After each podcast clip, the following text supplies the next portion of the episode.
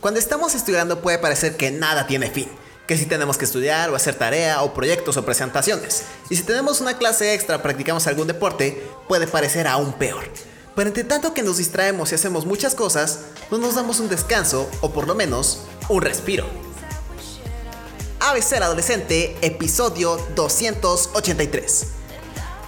Esto me pasó a mí específicamente mientras que estaba en la prepa y más que nada en las últimas semanas. Estaba vuelto loco con los proyectos, presentaciones y estudiar para los exámenes. Tanta preocupación que llegaba momentos en los cuales me agobiaba y ya no quería hacer nada. Parecía que cada vez que algo... Parecía que cada vez que hacía algo, que terminaba algo, siempre había muchas más cosas que hacer. Al final eso me frustraba y pensaba que no iba a terminar nada o que no le iba a entregar a tiempo. Pero descubrí algo mientras que estaba en un sábado a las 2 de la mañana, puesto que no me podía dormir me llegaron miles de pensamientos y también de recuerdos de que todo lo que hice y me faltaba por hacer. Pero mientras que estaba en la cama, respiré un momento, hice el intento de apartar todo lo que tenía que hacer y solo hablé conmigo, sobre cómo me sentía, qué pensaba y que me relajara porque todo iba a salir bien. Esa misma noche, con el insomnio que tenía, me puse a escribir todas las cosas que tenía que hacer y para qué día se tenían que entregar. Al principio no me ayudaba mucho, porque lo único que estaba haciendo era recordarme lo angustiado que estaba. En fin, todo el tiempo mientras que estaba angustiado, por fin logré tener la lista. Hice una jerarquía con lo que era más urgente y con lo cual todavía tenía tiempo, y más que nada qué era lo que me faltaba para hacer cada cosa.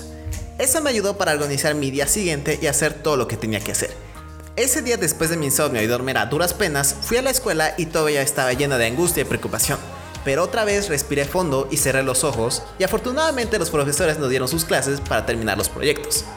Lo más curioso de toda esta historia es que todos esos grandes proyectos que me decía a mí mismo que no los iba a terminar y también las presentaciones que tanto me gustaban, las pude terminar en ese mismo día. Descubrí que toda esa preocupación y angustia de que no iba a terminar nada era simplemente mi imaginación y había aparecido gracias a que procrastiné todo el tiempo. Pero después de respirar fondo, organizar todo lo que tenía que hacer y tener la mente tranquila, logré completar todas las cosas que tenía que hacer.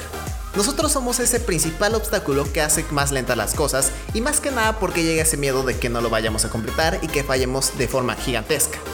Y en esos momentos estamos llenos de estrés, preocupación y también suele llegar un golpe de ansiedad, cosa que lenta mucho más las cosas. Nos concentramos tanto en el problema que realmente pareciera que no existiera una solución. Y al final nos angustiamos más, nos da más miedo y bueno, no completamos las cosas. O termina muy mal. Pero si tan solo nos damos un pequeño tiempo para respirar, organizar y nos enfocamos en lo que realmente tenemos que hacer, las cosas se transforman en algo más sencillo e incluso te da más calma al ver que todo se está solucionando.